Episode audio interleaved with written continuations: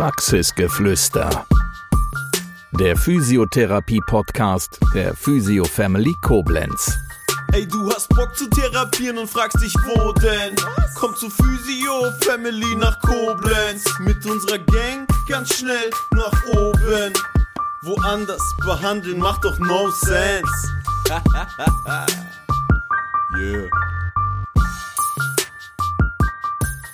Praxisgeflüster geht in die nächste Runde und wir haben heute einen Gast aus äh, Dortmund, Christian Kunert. Herzlich willkommen. Ja, schön, dass ich da sein darf. Hier in Koblenz bei der Physio Family beim Podcast äh, Praxisgeflüster. Und äh, dein Ruf eilt dir ja voraus, also auf Social Media. Und wenn man sich in der Szene ein bisschen auskennt, dann äh, stößt man irgendwann auf Christian Kunert und Kunert Gesundheit. Und äh, für uns als Einstieg wäre es toll, wenn du mal erzählen würdest, wer du bist mhm. und so ein bisschen was über deine Vita, bevor wir dann ins eigentliche Thema dann einsteigen. Ja, was soll ich sagen? Also, du hast ja schon gesagt, ich komme aus Dortmund, ja. Äh, mein Herz schlägt auch schwarz-gelb. Ich weiß nicht, ob man das in Koblenz so sagen darf, aber sind wir relativ, ähm, sind wir relativ neutral. Relativ neutral. Relativ. In der ja. vierten Liga haben wir nichts zu lachen. Aber ähm, Sport ist eigentlich immer schon mein Leben gewesen. Meine Mama hat gesagt, ich bin mit Turnschuhen geboren und dementsprechend war der Weg dann in die Sportwissenschaft für mich eigentlich vorgezeichnet.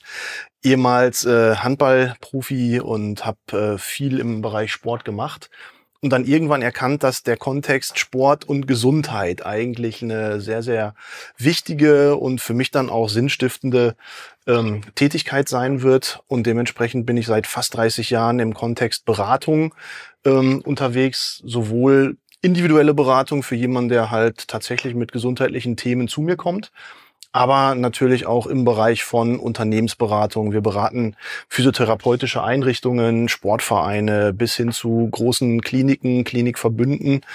Und das Ganze immer vor dem Hintergrund, ich sag mal so, der zweite Gesundheitsmarkt. Ne? Prävention, Verzahnung erster und zweiter Gesundheitsmarkt, Selbstzahlerangebote, Krankenkassen geförderte Angebote. So, das ist eigentlich mein Bereich. Und dazu haben wir in Corona-Zeiten noch eine Fort- und Weiterbildungsakademie gegründet, wo wir halt all die Trainerqualifikationen und Kursleiterqualifikationen anbieten, die es braucht, um dann in dem Kontext auch tatsächlich tätig zu sein ähm, ein sehr breites Spektrum, ähm, wo du unterwegs äh, bist. Ähm, das war aber nicht der erste Kontakt zwischen äh, Chris und dir, sondern ihr habt euch auf der FIBO kennengelernt. Ne? Tatsächlich im Internet haben wir uns kennengelernt. wie, wie, viele moderne Beziehungen ja heute äh, genau. starten im ja. Internet kennengelernt. Nee, Parship.de.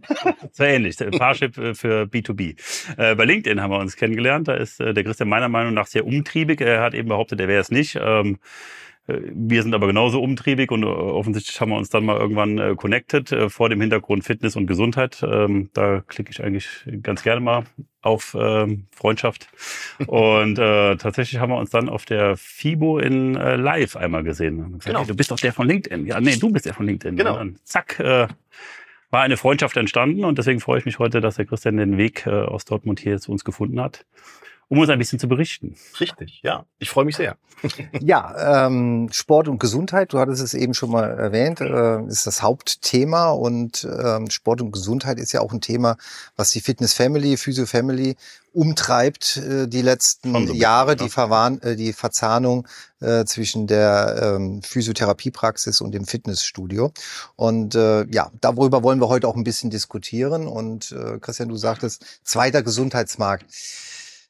Gib uns doch mal einen Überblick, was ist überhaupt der erste Gesundheitsmarkt, was ist der zweite Gesundheitsmarkt, äh, worüber sprechen wir da? Ja, erster Gesundheitsmarkt ist ja im Prinzip die klassische Leistungserbringung, die Kassen ähm, als Leistung mit ihren Patienten beziehungsweise mit ihren Versicherten zur Verfügung stellen müssen, ähm, wo Krankenkassen im Prinzip ja unterschiedlichste Angebote ähm, auf dieser Ebene haben, von Physiotherapie oder ich gehe ins Krankenhaus oder ich muss zum Arzt. Ne? Also immer da, wo ein Versicherter, der dann ja bei euch ein Patient sein wird, einen Anspruch beziehungsweise einen Bedarf an gesundheitlicher Leistung hat, entweder in Sachleistung oder in Dienstleistung, dann geht er im Prinzip zum Arzt, holt sich eine Verordnung und geht dann weiter in die Therapie. Und das ist ja so quasi der erste Gesundheitsmarkt. Ne? 90 Prozent der Leistungen sind gleich.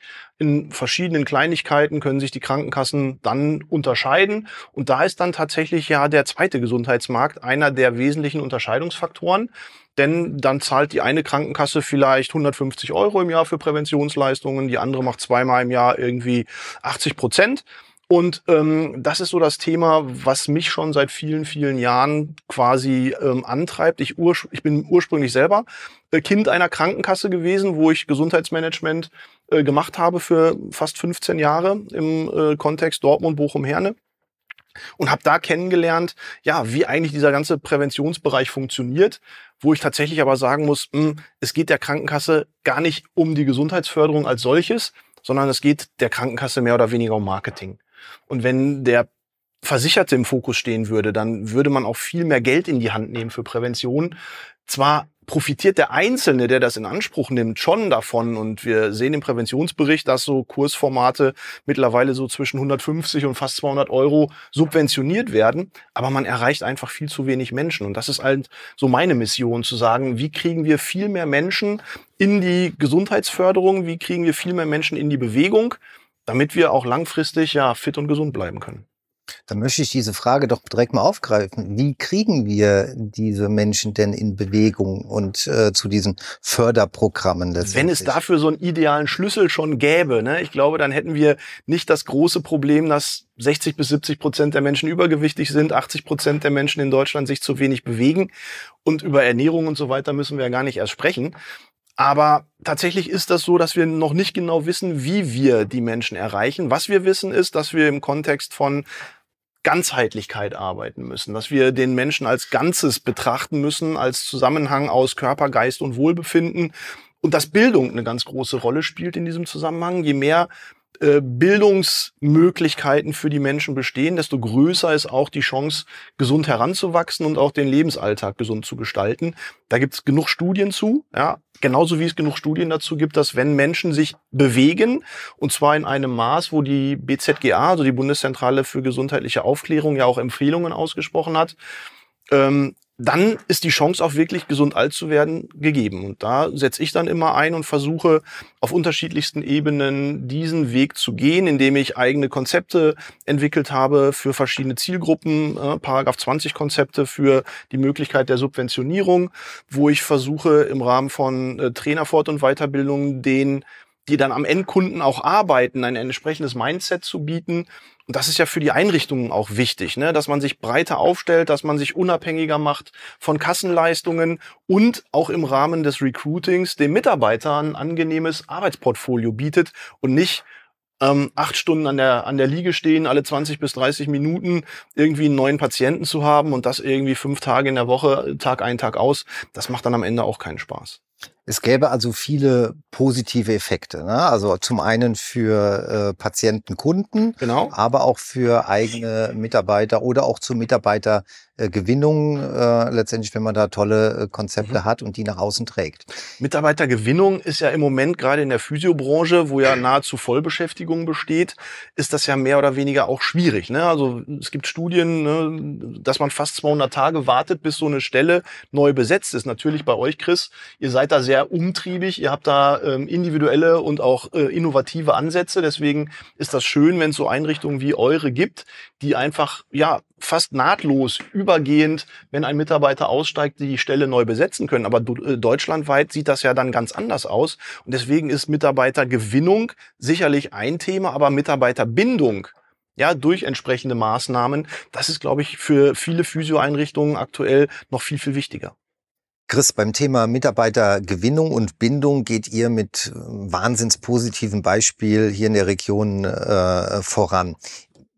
Wie kam diese Idee oder war das eine Notwendigkeit äh, gewesen? Man sagt ja nicht von heute auf morgen so, äh, da legen wir jetzt unseren Schwerpunkt drauf oder das ist unser Steckenpferd. Fangen wir mit der Gewinnung ganz kurz an, weil äh, da habe ich ja schon in relativ vielen Folgen relativ viel zu gesagt, aber für die, die es noch nicht äh, verfolgt haben, kurz die Zusammenfassung. Ähm, Im Fitnessbereich waren wir oder bin ich schon seit 2009 äh, unterwegs und da war man schon immer gewohnt, äh, Marketing in irgendeiner Art und Weise zu betreiben und eine Positionierung einzunehmen. Heute noch wichtiger als, als damals schon, aber äh, dem Kunden zu zeigen, wofür stehe ich, für welche Probleme biete ich Lösungen. Und dieses Wissen haben wir ganz einfach in die Physiotherapie transportiert. Wir haben gesagt, wir sind äh, die Familie Groth, äh, unser Trainingsansatz oder unser Therapieansatz ist der aktive.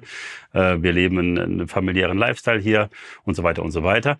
Ähm, und einfach mal alles anders zu machen, als es in der Mitarbeitergewinnung in der Physiotherapie, die sich meiner Meinung nach im Moment ganz, ganz langsam anfängt, ein bisschen zu ändern, aber in 98 Prozent der Fälle immer noch genauso ich nenne es mal freundlich, veraltet ist äh, wie vor vielen Jahren. Ähm, kommt eine leichte Veränderung, aber um da, auf das einzugehen, was der Christian gerade meinte, die Mitarbeiterbindung, also bekommen tun wir sie ja, aber binden tue ich sie, indem ich ihnen ähm, eine Sinnhaftigkeit in ihrer Arbeit aufzeige, aber sie auch in ihren Talenten oder in ihren Möglichkeiten bestärke, indem ich sie aktiv fördere. Und da haben wir uns äh, schon aus der Erfahrung aus dem Fitnessbereich ganz schnell abgewöhnt, ähm, Programme überzustülpen, die wir vielleicht für sinnig erachten, die für den Therapeuten aber keinen Sinn ergeben oder keinen Spaß machen. Das bringt überhaupt nichts. Ne? Also bestes Beispiel war, wir haben unserer Azubine vor vier oder fünf Jahren gesagt, sie soll jetzt die Ausbildung XY, ich glaube, es war damals Body Balance machen. Und sie hat gesagt, ah ja, Yoga habe ich schon mal gemacht, finde ich ganz toll. Und dann hat sie die Ausbildung gemacht und dann sollte sie den ersten Kurs geben und dann hatte sie Migräne. Und dann war der nächste Kurs, da hatte sie Bauchschmerzen. Und im dritten Kurs, äh, sondern was ist denn los? Ne?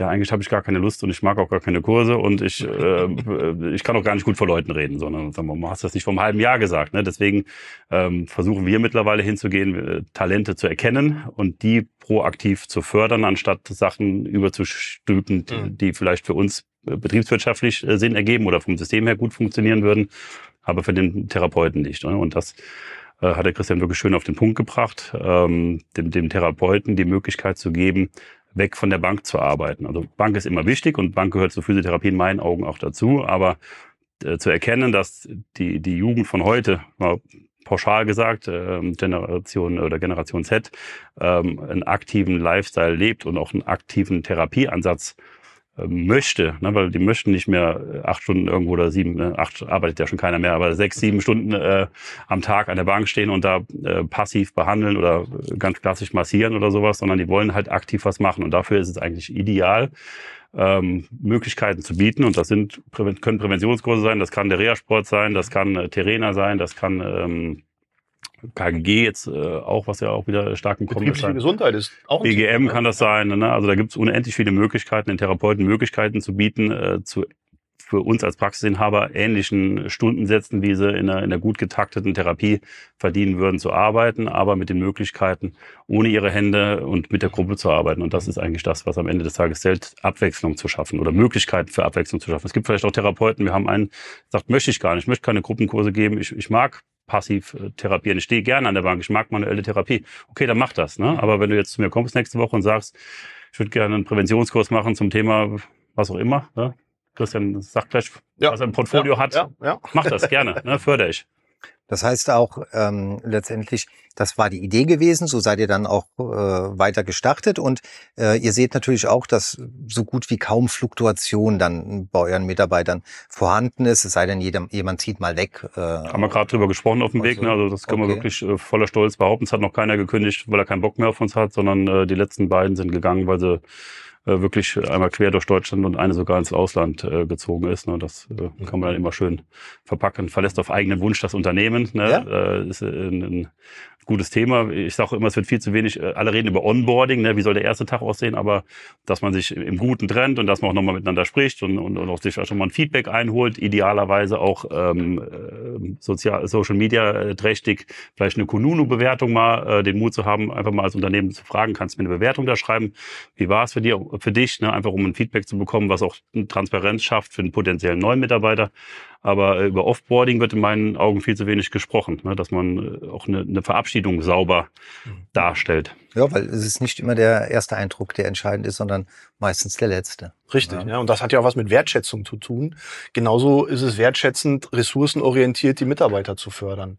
Und das ist ja ein, ein Ansatz, den wir aus der Pädagogik und aus dem, aus dem Lehren mittlerweile ja auch kennen. Ne? Wo kann ich denn den, in dem Fall den Mitarbeiter tatsächlich abholen im Rahmen seiner Möglichkeiten, aber auch im Rahmen seiner Interessen? Und dann sagst du so schön, ja, ich hatte Interesse an Yoga, aber ich habe die Möglichkeit und die Fähigkeit, gar nicht vor einer Gruppe zu stehen.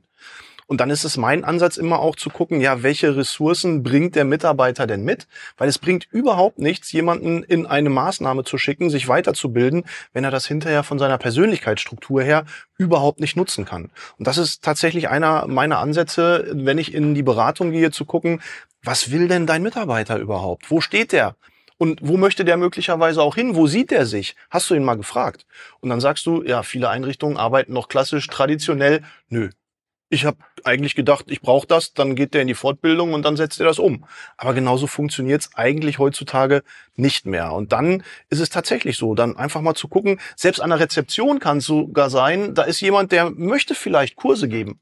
Ist in unserem Fall sogar so. Und dann gibt und dann gibt's die Möglichkeit, auch im Rahmen von Präventionsangeboten ähm, Zusatzqualifikationen zu schaffen als Quereinsteiger, als Nebeneinsteiger. Und so schließen wir dann ja auch Lücken im Rahmen ähm, des, des, des Fachkräftemangels, indem wir einfach mal gucken, was für Potenziale habe ich denn hier noch? Und das ist der entscheidende Ansatz. Kann ich, wenn ich kurz einhaken darf, tatsächlich nur äh, unterschreiben. Also wir haben auch eine Anmeldekraft, die Kurse gibt. Äh, macht in zwei ähm, Richtungen ja Sinn. Zum einen genau. ist ja sonst eine passive Komponente in der Betriebswirtschaft. Das heißt, die verdient ja nicht proaktiv mhm. Geld. Da besteht die Möglichkeit. Ne? Und äh, zum anderen integriert sie sich ja auch in das System von der anderen Seite. Nämlich nicht nur vorne organisatorisch, sondern sie ist auch Teil der aktiven Bewegung. Ne? Und das, das finde ich besonders spannend. Das kann ich eigentlich nur jedem Praxisinhaber, wer auch immer gerade zuhört, mhm. äh, empfehlen, da mal rüber nachzudenken, äh, wenn es ein einen Selbstzahlerbereich gibt, mal zu so schauen, ob die Anmeldekraft nicht auch irgendwas aktiv gestalten genau. möchte. Ne? Und da setzen wir dann zum Beispiel auch mit unseren Fort- und Weiterbildungen an. Wir haben tatsächlich eine ähm, Ausbildung geschaffen, die auch gesetzeskonform ist, wo du über zwölf Monate so diesen Präventionsbereich ähm, ansteuern kannst, wo du dann auch als Quereinstieg sagen kannst, okay, ich möchte Präventionskurse geben. Bisher war ich Kursleitung, bisher war ich Rezeptionistin, hatte nicht die Möglichkeit und den Zugang dann zu diesem Präventionsbereich.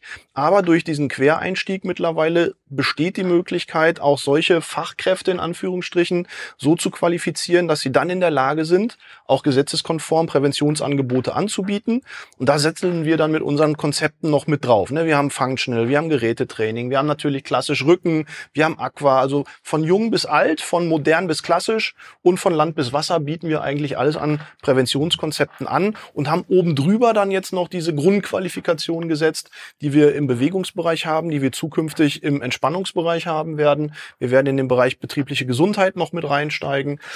Die Rückenschule entwickelt sich gerade nochmal komplett neu. Es wird weg vom Rückenschullehrer hin zur Fachkraft Rückengesundheit gehen. Da bin ich ähm, im BDR, also Bund Deutscher Rückenschullehrer, mit in der Entwicklung des Curriculums. Also da tut sich gerade, gerade in dem Kontext Prävention und Bewegung so viel. Und da muss es doch mit dem Teufel zugehen, wenn man dann nicht irgendetwas findet, wo der Mitarbeiter seine Interessen und auch seine Möglichkeiten sieht. Ne? Ich glaube, das Angebot ist äh, groß, ist mannigfaltig, so wie du, du, es auch gerade beschrieben hast. Werden wir gleich auch äh, sicherlich nochmal im Detail uns anschauen.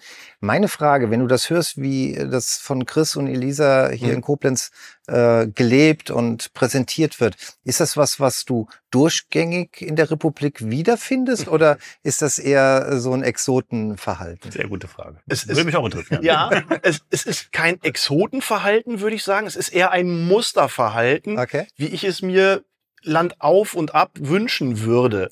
Ähm, denn die Verzahnung vom ersten und zweiten Gesundheitsmarkt zu ich sag mal, zu einem Gesundheitszentrum. Mhm. Das ist eigentlich das, wo, wenn wir an Zukunftsfähigkeit und an Zukunftsorientierung denken, wo eigentlich viele Einrichtungen hin müssten. Egal, ob das der kleine Physio um die Ecke ist, der räumlich vielleicht auch limitiert ist, der aber trotzdem die Möglichkeit hat, zu sagen, Mensch, ich gehe dann vielleicht aus meinen Praxisräumen raus in die betriebliche Gesundheitsförderung. Oder ich habe hier eine kleine Geräteecke, wo ich dann vielleicht mit sechs Leuten, weil das ist so der Mindeststandard, ich brauche sechs Leute für so einen Präventionskurs als Teilnehmer, wo ich dann vielleicht mal eine Rückenschule machen kann, wo ich mal ein Gerätetraining machen kann.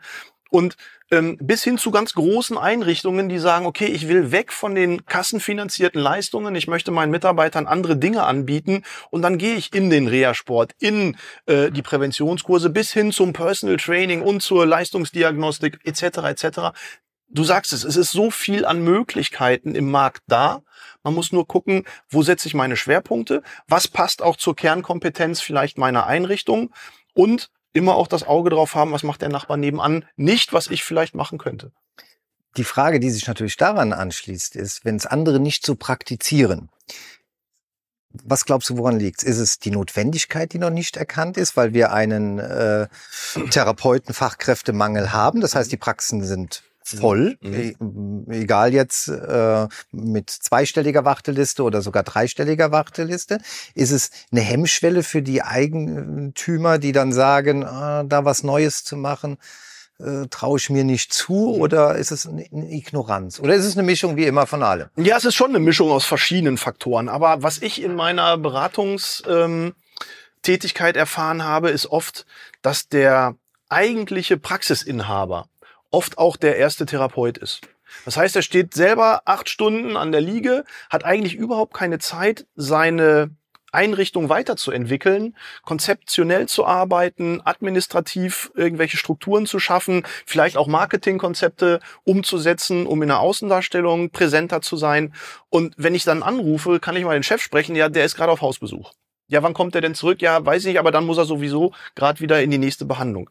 Und das ist einer der größten ähm, Hindernisse, um so eine Einrichtung zukunftsfähig zu machen. Weil wenn du überhaupt keine Zeit hast, weil du selber, und das ist leider bei den Physiotherapeuten ganz oft so, die wollen ja heilen und helfen und so weiter. Und oft ist diese traditionelle Struktur des Denkens noch vorhanden.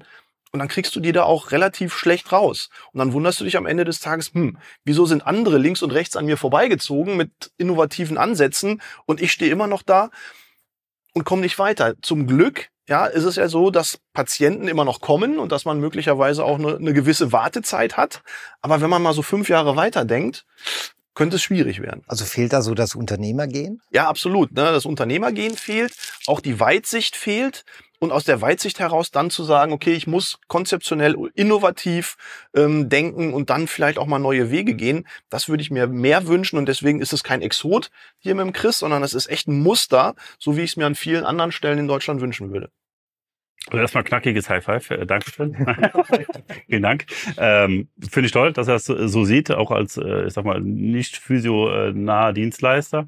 Ähm, kann ich unterstreichen, haben wir ja schon öfter mal hier rausgestellt, ne, dass, dass vielen Praxisinhabern einfach die Zeit und die Möglichkeit fehlt, äh, am statt im Unternehmen zu arbeiten. Ne? Und das ist, glaube ich, äh, der Punkt, um die Frage von eben zu beantworten. Ne? Wie kamen wir da drauf? Einfach, weil ich auch die Zeit hatte natürlich, ne? weil ich in der Physiotherapie nichts Praktisches äh, beitragen kann und im Fitnessbereich lange äh, Zeit nicht, nicht viel passiert ist, sodass es sich gelohnt hätte, da für mich einzugreifen, sondern ich hatte einfach die Möglichkeit, äh, am Unternehmen zu arbeiten und mir Sachen zu überlegen, wie kann ich ins Marketing gehen, wie kann ich Sachen verfeinern. Ne? Und das kann ich eigentlich nur jedem Praxisinhaber hier als, als Learning mit auf den Weg geben, sich die Worte von Christian nochmal zu Herzen zu nehmen, mal zu überlegen, an welcher Stelle in der Woche kann ich mich denn mal gezielt rausplanen und kann mal überlegen, so was wo will ich in zwei, wo will ich in drei, wo will ich in fünf Jahren ähm, sein. Übrigens habe ich zu dem Thema mit dem Jan Althoff von der Body Media in der nächsten Ausgabe einen Artikel äh, entwickelt zum Thema Nachhaltigkeit, aber nicht im Sinne, wie kann ich äh, ressourcenschonend arbeiten, sondern wie kann ich mich jetzt so nachhaltig im Markt aufstellen, dass ich auch noch in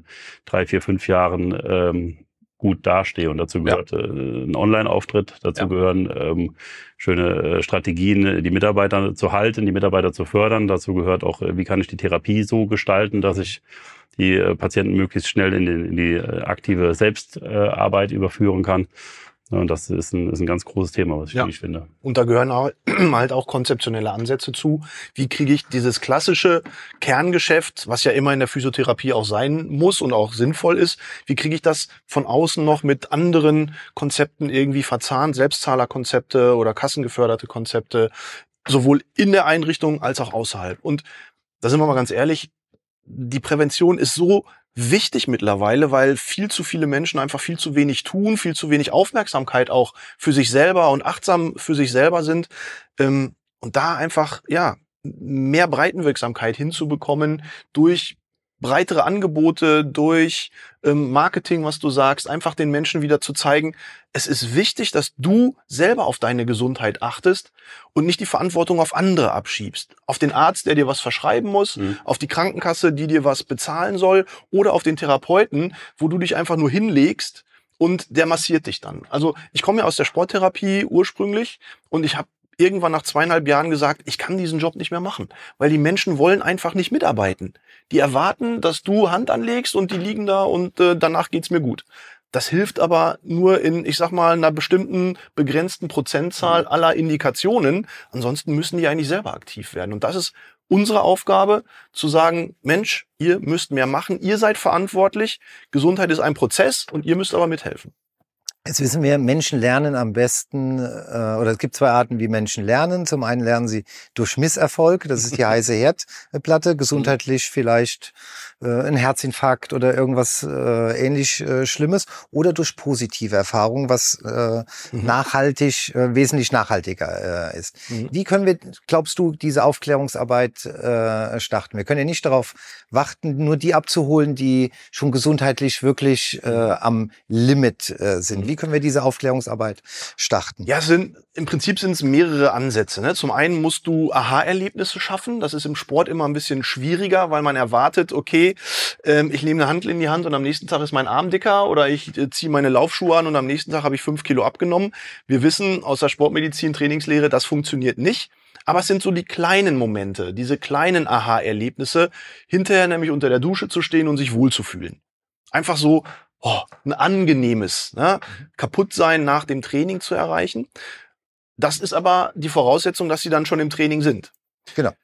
Bei den anderen müssen wir wahrscheinlich übers Mindset gehen, über das Wissen gehen, über die Aufmerksamkeitmachung gehen und darüber gehen, aufzuklären. Unsere Aufgabe ist es, nicht nur zu therapieren, sondern unsere Aufgabe ist es, Gesundheit zu moderieren, Gesundheit auch in den Fokus zu setzen und wann immer es geht, darüber zu sprechen. Und das ist halt, deswegen freue ich mich ja, dass ich hier bin. Ich mache ja auch meinen eigenen Podcast. Ich habe mittlerweile Folge 150 draußen, bin im Radio zweimal die Woche, schreibe Bücher und, und versuche auf breitester Ebene die Menschen zu erreichen, aber immer ähm, vor dem Hintergrund, du bist verantwortlich, es gibt Möglichkeiten und entweder nimmst du sie an oder nicht. Ich bin nicht derjenige, der dich trägt, ich bin nicht derjenige, der den Finger hebt und du, du, du sagt, sondern ich kann dir was zeigen und du kannst entscheiden, mitzumachen oder nicht. Also ist die Botschaft immer, ihr müsst was tun. Ja. Aber das ist, äh, das, das reicht aber als Aufklärung alleine nicht. Nein, Nein, aber nur so ein Weckruf erstmal. Das ist und das ist meine Aufgabe, aufzuwecken. Ne? Und dann gibt's und dann bin ich ja nicht alleine, Gott sei Dank, viele, viele andere Einrichtungen, auch auf staatlicher Ebene, die dann die Aufgabe eigentlich hätten, zu unterstützen. Aber wenn ich dann sehe, wie viel Geld wird ausgegeben für Leistungen, wie viel Geld wird ausgegeben für Therapie und wie viel Geld wird ausgegeben für Prävention, ähm, dann ist da eine große Spanne, weil für Prävention werden ja noch nicht mal 10 Euro im Jahr pro Versicherten ausgegeben und für Reparaturleistungen sind wir bei 4.000 bis 5.000 Euro jedes Jahr pro Versicherten. Und da muss sicherlich der Stellenwert auch von Bewegung ein ganz anderer werden. Und wir haben das in Corona-Zeiten gesehen. Was haben die als erstes zugemacht? Ja, neben äh, Freizeitgeschichten wie Gastronomie und, und, und, und Kino und solchen Sachen, aber auch Sportvereine, Fitnesszentren. Und das konnte ich nicht nachvollziehen. Weil da ist ja so viel verloren gegangen an sozialer Gesundheit, an körperlicher Gesundheit, an emotionaler Gesundheit. Und wenn ich das bei meinen Teilnehmenden sehe, die ja auch teilweise schon ein bisschen älter sind, weil die seit 15, 20 Jahren zu mir in die Kurse kommen. Und dann ist da so eine kleine äh, rothaarige Jaka, die hat zwei Jahre, die ist, geht stramm auf die 80 zu, die konnte zwei Jahre lang nichts machen. Und du siehst das, was die verloren haben in der Zeit. Und das war einfach eine große Katastrophe für den Einzelnen, aber auch für die Branche und zeigt aber trotzdem, der Stellenwert von Bewegung, von Training, von Sport, der ist nicht gegeben. Und wenn ich dann sehe, die Bundesjugendspiele werden abgeschafft. Wir reden seit äh, wie vielen Jahren äh, über die dritte Schulsportstunde und haben noch nicht mal mehr zwei im Durchschnitt in Deutschland. Wir gucken uns die Fußballnationalmannschaft an, das Leistungsprinzip wurde abgeschafft. Also das sind alles so die Faktoren, wo ich nach außen gucke und denke, wir sind da irgendwie auf dem falschen Weg. Aber ich kann es nicht alleine machen. Mhm. Also bei der Nationalmannschaft wurde das Leistungsprinzip, glaube ich, nicht abgeschafft. Sie spielen nur nicht mehr so toll. ja, kann man natürlich. Eine bedingt das andere. Ja, ja. Äh, kurze Frage an der Stelle. Ich habe äh, das Gefühl, so zumindest die letzten letzten anderthalb Jahre, dass die Krankenkassen äh, das Thema Prävention, also zumindest bei uns, äh, wieder ein bisschen mehr fokussieren. Mhm. Ist das auch, kannst du das bestätigen? Also bei mir rufen neuerdings Krankenkassen an und fragen, ja. können wir mal vorbeikommen, können wir mal reden, wir haben ein neues Bonusprogramm. Ja. Ich bin seit 2009 hier. Äh, bis äh, die letzten zwölf Jahre hat mich keine Krankenkasse angerufen, gefragt, mhm. ob ich Bock habe auf irgendwas. Ne? Und wir haben ja Terena jetzt seit anderthalb Jahren, Nachsorgeprogramm der Rentenversicherung. Und Terena gibt es jetzt auch als Präventionsprogramm, mhm. nennt sich RV Fit ähm, kannst du irgendwie als Arbeitnehmer bei deinem Arbeitgeber äh, zwei, zwei Tage eine Ambu äh, oder stationäre Reha äh, beantragen und darfst danach auf Rezept 26 Mal irgendwie äh, ins Studio gehen oder in, in, in eine Einrichtung. Äh, suggeriert mir, äh, man hat zumindest ansatzweise erkannt, dass äh, Prävention besser ist als die, die Kosten, die danach äh, entstehen. Das ist so die Frage, wird das in deinen Augen genug gefördert? Also äh, es reicht ja nicht, wenn die Krankenkasse sagt, wir bieten es an. Irgendwie ja. müssen die Leute es ja auch erfahren. Ne? Ja. Und ich kann ja nicht der Mittelsmann sein, der die Leute, wenn sie eh schon bei mir sind, proaktiv darauf aufmerksam macht, hey, deine Krankenkasse würde was bezahlen. Sinnvoller wäre ja, wenn die Krankenkasse an die Leute gehen würde und sagen, geht mal jetzt zur Family Fitness Das Problem ist bei den Krankenkassen, dass da in den seltensten Fällen Experten sitzen, sondern das sind ja oft äh, Sozialversicherungsfachangestellte, die diese breite Landschaft an Möglichkeiten gar nicht überblicken können, sondern die kriegen dann bestimmte äh, Kernthemen, mit denen sie handeln und arbeiten können. Und ob das dann Prävention ist oder ob das dann möglicherweise irgendein anderes Thema ist, da hast du keinen Einfluss drauf. Aber ich gebe dir grundsätzlich recht, dass in den letzten anderthalb Jahren ähm, auch wieder so ein bisschen mehr Bewegung in diesem Präventionsbereich gekommen ist, was natürlich auch notwendig ist, weil wir haben erkannt, der demografische Wandel ist nicht aufzuhalten. Wir werden immer älter, wir werden immer mehr Ältere. Dann das Thema Corona, was ein ganz anderes Gesundheitsmindsetting auch bei der Bevölkerung ausgelöst hat. Und wenn wir uns mal anschauen, wer Prävention eigentlich macht, das sind ja die, die in der zweiten Lebenshälfte sind und interessanterweise immer noch mehr Frauen als Männer. Und da muss man jetzt vielleicht auch nochmal gucken, wie kriegt man konzeptionell das so gestrickt, dass vielleicht auch ein bisschen jüngere ja, und auch ein bisschen mehr männliche Teilnehmer auch mal mehr an ihre Gesundheit denken. Aber grundsätzlich gebe ich dir recht, da ist gerade so, ein, so ein bisschen ein Umbruch wieder äh, zu spüren. Ich verspüre das selber bei mir, an, an Nachfragen, äh, Konzepte bei mhm. mir wieder zu erwerben und ähm, damit dann ja die Menschen vor Ort wirklich auch in Bewegung zu bringen. Subventioniert, niederschwelliger Zugang, ja, passt die klassischen Präventionsprogramme, so äh, vor zehn Jahren, 15 Jahren war immer die Rückenschule mhm. äh, gewesen, vielleicht noch eine Herzsportgruppe mhm. äh, oder ein Kreislauftraining. Wie sieht das Portfolio im Moment aus? Was sind so die, die Klassiker? Also natürlich bleibt das Rückentraining immer noch der Klassiker, aber wir gehen jetzt weg von der verstaubten Rückenschule hin zur Rückenkompetenz, Rückengesundheit, ja. Und dann heißen die Kurse auch nicht mehr Rückenschule, sondern durchaus auch mal Rückenfit. Aber was ich halt spannend finde, und da habe ich mich in den letzten fünf Jahren verstärkt mit beschäftigt, einfach auch mal modernere Ansätze des Trainings, mal ein Functional Training als Präventionskurs zu entwickeln, mal ein Faszientraining als Präventionskurs zu entwickeln, mal ein Cardio-Training auf Indoor-Cycling-Bikes zu entwickeln, ähm, Gerätetraining in den Vordergrund zu rücken und so weiter. Mobility-Training ist ja ein aktueller Ansatz. Das gibt's alles bei mir, ja auch für Kinder ein bisschen was. Dann Seniorenfitness. Ähm, muss nicht unbedingt Sturzprävention sein. Auch das haben wir nach vorne gebracht, sind gerade noch dabei, ein paar andere spannende Themen ähm, als Präventionskonzepte zertifizieren zu lassen. Also da geht vieles auch in modernen Trainingsformaten mittlerweile. Jetzt weiß ich von äh, manchen Kolleginnen, Selbstständigen in der Physiotherapie, dass es manchmal sehr schwierig ist, mit dem Paragraph 20 äh, das alles anerkannt äh, zu mhm. bekommen. Wie ist, sind da deine Erfahrungen? Da bieten wir ja das, ähm, ich sag mal, rundum sorglos Paket, weil das, was wir konzeptionell erarbeiten, lassen wir auch konzeptionell zertifizieren, sodass wenn du zu mir kämest, ja, dann ähm, könnte ich dich auf das Konzept einweisen. Das Konzept ist bei der zentralen Prüfstelle Prävention hinterlegt und bekannt bekannt und du braucht dich, bräuchtest dich im Prinzip nur ähm, mit dem Konzept dort anmelden und wenn du dann Physiotherapeut bist und hast vielleicht auch schon ähm, in der Vergangenheit Präventionsangebote dort zertifizieren lassen, hast du auch Bestandsschutz, ja, und kannst dann ganz einfach mit dem, was du bei mir erworben hast, dich zertifizieren lassen für die nächsten drei Jahre. Und das ist so der Standardprozess, den wir eigentlich unseren Kunden anbieten. Jetzt kommst du sehr viel rum in der Republik, vielleicht auch äh, darüber hinaus. Und äh, wie machen das die, die, die Inhaber, die Praxeninhaber? Ähm, wollen die sich mit dem Krankenkassenthema äh. Präventionskonzepte mhm. überhaupt noch auseinandersetzen, was Thema Abrechnung und so weiter geht? Ja. Oder geht der Trend mehr Richtung Selbstzahler? Ähm, der Vorteil ist, wenn du Präventionskonzepte machst, du musst dich ja gar nicht mit der Krankenkasse auseinandersetzen, sondern du machst es einmal in deinem Zertifizierungsprozess und dann zahlt ja der Kunde bei dir. Und der Kunde bekommt am Ende des Kurses die Teilnahmebescheinigung in die Hand und hat dann die Verpflichtung, an die Krankenkasse zu treten. Und es musste nicht nochmal erneuert werden, weil es gab ja mal Zeiten, da musste dieser Kurs immer wieder äh, erneuert werden, ja. in Form von nicht, dass ich einen Auffrischungskurs machen musste, sondern es muss auch immer wieder neu beantragt werden. Richtig, das ist auch heute leider noch so, dass die Zertifizierung nur für drei Jahre gültig ist. Auch wir müssen unsere Konzepte alle drei Jahre aktualisieren, auf den neuesten Stand bringen, was aber aus meiner Sicht gar nicht so schlimm ist, weil es ergibt sich ja immer mal wieder auch ein neuer trainingswissenschaftlicher Ansatz, ähm, mal eine modernere Sichtweise, vielleicht ergeben sich auch andere Übungsformen, die man vielleicht auch nochmal integrieren kann oder neueste Geräte, ne, innovative Kleingeräte, die man nutzen kann, die man mit reinnehmen kann.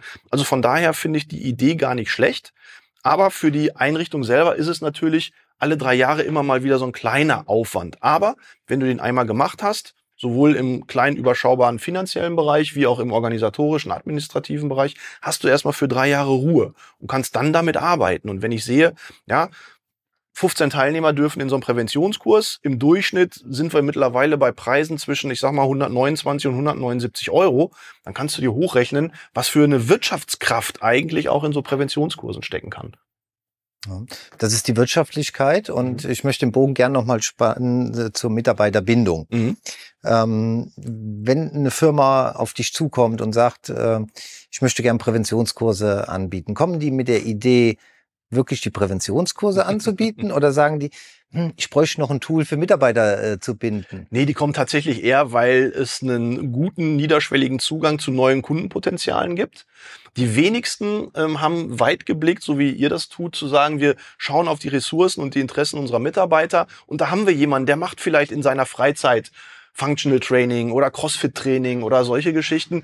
Das wäre doch der ideale Kursleiter für ein solches Angebot. Das machen leider aktuell noch die wenigsten tatsächlich. Okay. sehen aber den Benefit dann auf wirtschaftlicher wann, Ebene. erstmal auf wirtschaftlicher Ebene, merken aber dann, okay, das hat noch mehr Synergieeffekte. Dann Richtig, ja. Insbesondere, wenn man dann aus einem Teilnehmer einen Kunden machen kann. Und es ist schön, einen Teilnehmer über acht bis zwölf Wochen zu bespaßen dann aber die Kunst zu erkennen, wie arbeite ich denn dann in dem Zeitraum mit dem Kunden oder mit dem potenziellen Kunden, indem ich ihm noch, was weiß ich, ein kleines Goodie hier gebe, dann darf er vielleicht nochmal ein Probetraining an den Geräten machen, dann kriegt er vielleicht nochmal einen Eiweißshake umsonst oder darf die Sauna mitnutzen und darf vielleicht auch in der letzten Woche nochmal irgendwo einen anderen Kurs besuchen. Also so diese Übergänge, so wie du sagst, Onboarding eines Präventionskunden zu einem Bestandskunden. Ne? Da, da gibt es ja auch viele, viele Möglichkeiten und auch da wird bisher noch viel zu wenig genutzt. Das ist deine, deine Arbeit, dein Job als Fortbildungsinstitut. Und als ne? Berater, ja. Und dann kommt das natürlich die beratende Seite noch ja. dazu, die meistens wahrscheinlich dann vorgeschaltet mhm. äh, ist. Ja. Das ist eigentlich so der Prozess. Erstmal in die Beratung zu gehen, zu analysieren, wo sind die Bedarfe, wo sind auch die Möglichkeiten, ja, um dann im zweiten Schritt zu sagen, okay, das brauchst du, das brauchst du, das brauchst du und davon kann ich dir das und das als ganzheitliches Konzept all in one anbieten. Und dann kommt die Fortbildungsreihe oder genau oder auch äh, eine Inhouse-Schulung oder auch ne, für die Mitarbeiter an der Rezeption auch mal zum Thema Kommunikation bestimmte Themen. Also da sind wir sehr vielfältig aufgestellt. Das wäre jetzt meine äh, nächste Frage äh, gewesen. Das andere sind ja alles so die harten Fakten. Richtig. Wenn es um Soft Skills äh, ja. geht, da seid ihr auch äh, der richtige Ansprechpartner. Genau, ja. Da bin ich mit meiner Kollegin und auch mit einem äh, gut ausge oder gut aufgestellten Referententeam in unterschiedlichsten Bereichen da sehr gut aufgestellt, ja. Chris, jetzt hat äh, Christian eben gesagt, ihr seid Musterbeispiel, äh, wie es laufen Ach, kann, wie es laufen kann. Gibt es zum Abschluss noch was, was du Christian mit auf den Weg geben möchtest und dich dafür bedanken, dass er heute unser Gast war? Reicht das nicht schon, dass er hier... Nee, nee auf jeden Fall. Also vielen, vielen lieben Dank. Ich äh, denke, wir haben wieder einen, einen tollen Mehrwert geliefert. Ähm, für den oder die äh, Zuhörerin, ähm, sich mal ge Gedanken zu machen, äh, wie kann ich äh, eine Firma attraktiver gestalten, wie kann ich eine Physiotherapiepraxis attraktiver gestalten, wie kann ich ein Fitnessstudio äh, attraktiver gestalten, wie kann ich äh, Mitarbeiter an mein Unternehmen binden und ähm, einfach an der Stelle nochmal vielen Dank Sehr gerne. für die Zeit und den, den Weg hier nach Koblenz. Gerne ich hoffe, wieder. Ich hoffe, wir sehen uns mal wieder, ja. Unbedingt. Auf jeden Fall. Auch von meiner Seite aus, alle, die vor und hinter der Kamera waren und noch sind. Vielen herzlichen Dank und äh, ja, tolle Informationen, sehr netter Mensch. Dankeschön. Ich habe zu danken, auch an euch beide und auch an das Team im Hintergrund. Es hat mir sehr viel Spaß gemacht und äh, ich hoffe, ich darf noch mal wiederkommen. Dankeschön.